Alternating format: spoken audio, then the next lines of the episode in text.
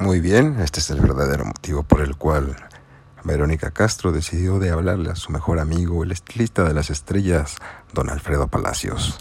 Resulta que un día, justo antes de que comenzara el, el escándalo Trevi Andrade, el señor Palacios llegó muy enojado a su cabina. No me acuerdo qué le habían hecho, ni qué había pasado, ni qué estaba alegando contra quién ni nada pero que lo que sí recuerdo es cómo soltó entre tanta verborrea que lanzaba contra el mundo que tanto lo odiaba el hecho de que Verónica Castro había tenido cáncer de seno.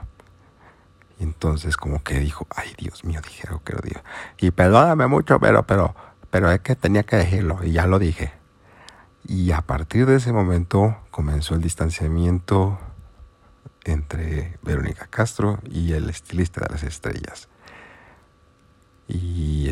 Que ustedes tampoco sabían que doña Vero Castro tuvo esta terrible enfermedad, salió adelante y ella, eh, y es un dato que ella quería mantener en secreto y su mejor amigo lo dijo a nivel nacional.